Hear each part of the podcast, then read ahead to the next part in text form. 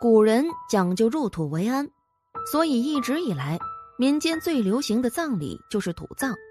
后来国家政策改革，土葬才逐渐改为了火葬。这里不说土葬和火葬孰优孰劣，今天讲述的这个故事，就是因为土葬和火葬的争执所引发的一件凄惨的事情。现在的年轻人对土葬和火葬其实没什么排斥了。但是上了年纪的老人却仍然执着地认为入土为安才是人生的归宿。我们见到事主的时候，这个五十多岁的汉子正在那儿愁眉苦脸地抽烟。他可能是没想到我俩这么年轻，眼神还有点狐疑，但是仍然很客气地说：“大师，求您帮帮我，家里不能再死人了。”张扎直说：“别着急，你慢慢说。”这个汉子自称杨老四。前几天刚给自己的父亲办了丧事，他父亲就是那种很古老的老顽固，而且好像还懂很多民间秘术。前几天老头病重，昏昏沉沉的，一直处于半睡半醒之间。本以为就这样浑浑噩噩的死掉，结束自己的一生，谁成想临死之前忽然回光返照，竟然能说话了。老头临死之前把自己的四个儿子、两个女儿喊了过来，说。我是不成了，今天可能就是我最后一天了。但是我天生五行未火，死后一定不能火化，要埋在咱们家祖坟。所谓将死之人，必须要满足人家的愿望，哪怕只是口头上答应也行，否则老人咽气的时候会有怨气，与家庭不利。所以。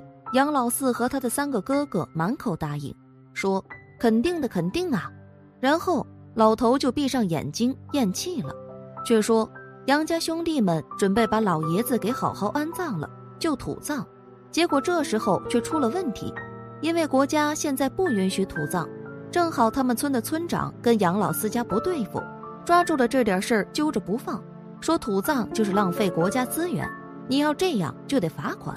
杨家兄弟为这事儿差点跟村长家给打起来，后来还是杨家老大妥协了，说火葬就火葬。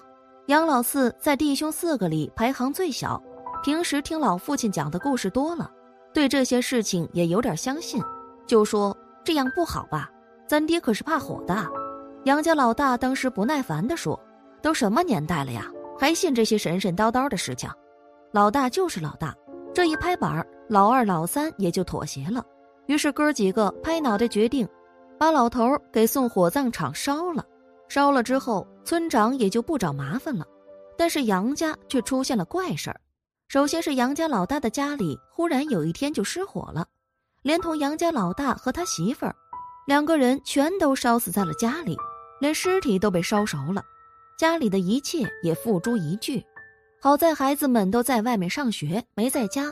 才算是侥幸逃脱，但是孩子们回来之后，一个个哭得跟泪人似的。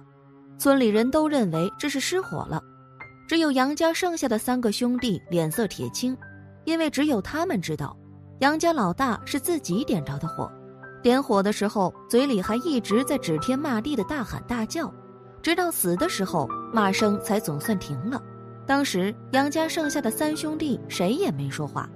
默默的给自己家老大也办了丧事，只不过没过两天，杨家老二也疯了，一把火把自己家烧成了白地。幸运的是，杨家老二的媳妇儿拖着孩子跑出来了，只烧死了杨家老二一个人。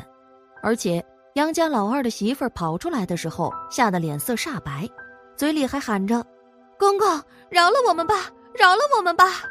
当时有邻居直接把杨家老二送去了县医院。可这件事却让全村人都毛骨悚然了。人们都说杨家的老爷子临死的时候说了不要火化，不要火化，结果偏偏还是被火化了。这是老爷子要闹事的节奏啊！后来气急败坏的杨家老三和老四直接就把村长家给砸了个稀巴烂。村长本来在他们村也是一个横行霸道的主，结果因为杨家老大和老二的事情，吓得愣是不敢还手。杨家老三和老四砸了村长家后，立刻就商量着要找人来看看。杨家老三去的是石家庄，老四跑来了北京，然后请到了我们。张扎纸听完之后就叹了口气，说：“你们是真不懂事还是假不懂事？鬼神不可欺这句话听说过吗？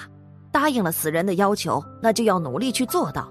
你做不到，那才会出大乱子。”杨家老四郁闷地说：“可他是我爹呀，怎么能害自己的儿子呢？”张扎直说：“怨气这东西是一个很让人头疼的玩意儿，人有了怨气就会做出不理智的事情，就像是你，你三哥砸了村长的家，这就是有怨气的一个体现。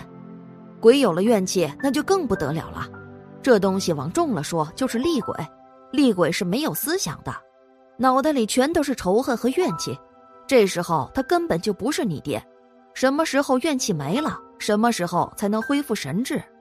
我听明白了，合着阴魂一旦沾染上怨气，就会变成神经病，六亲不认呐。杨老四愁眉苦脸地说：“大师有什么办法解决呀？”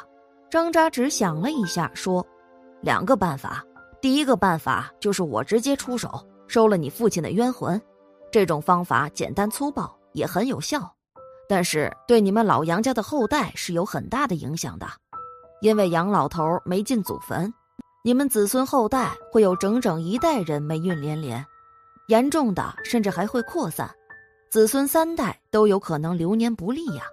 杨老四立刻摇头说：“那不成，我儿子才刚刚大学毕业，要是倒霉了，这辈子就毁了。”张扎只说：“那行，我说第二个方法。”这个方法有点难，而且花的钱也比较多。杨老四咬着牙说：“要是保证我们不死不倒霉，花多少钱我也愿意。”张扎指的第二个方法的确有点难。他说：“杨老头五行未火，也就是说，他如果想要转世投胎，就必须有一个完整的身体。现在你们把身体给火化了，杨老头就被怨气冲昏了头，做出了不可理喻的事情。”想要解决，就只能给杨老头再找一具身体。杨老四说：“现在哪里有身体呀？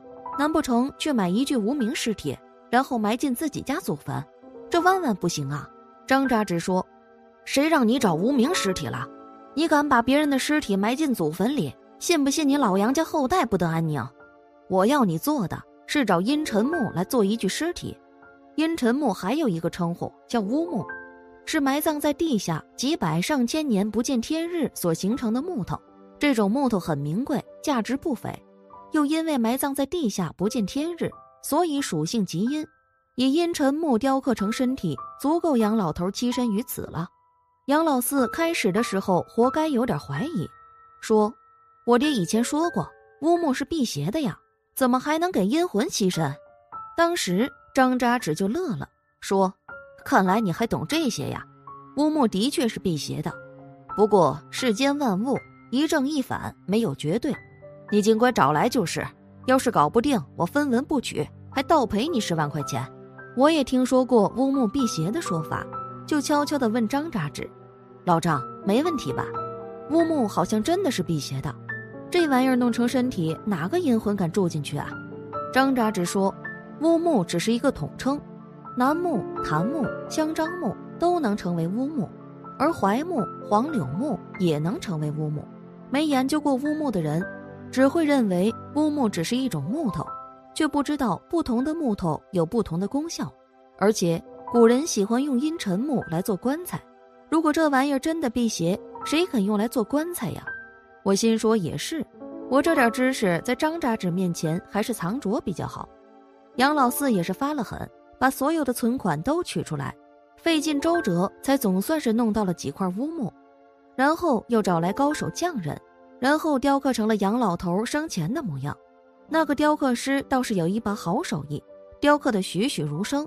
只不过因为材质的原因，身体是几块乌木组合成的，并不是一个整体。张扎只看到乌木雕刻成的形状，就拿出毛笔。沾染了金漆后，在雕像的眉心点了一下，又在四肢心口和小腹上各写了一个金字的佛文。杨老四有点看不懂，就问了一句：“张扎只说，佛文是化解怨气的。今天晚上你找一副棺材，在棺材头顶和脚下各开一个洞，这个洞叫引魂洞，专门给杨老头引魂进出的。今天晚上你来守灵，不管棺材里面出现什么动静，都不许靠近观看，也不许打开棺材。老鬼朱魔刺借他用一下。我把朱魔刺递给杨老四，张扎纸又说：“朱魔刺是雷击木做成的，最能辟邪。有这东西在手上，怨气不得近身，所以你不用害怕。天亮之后，你开棺验一下，如果佛纹变成了黑色，就立刻出殡，按照你们当地的习俗送进祖坟。如果佛纹还是金色的，那就再等一夜。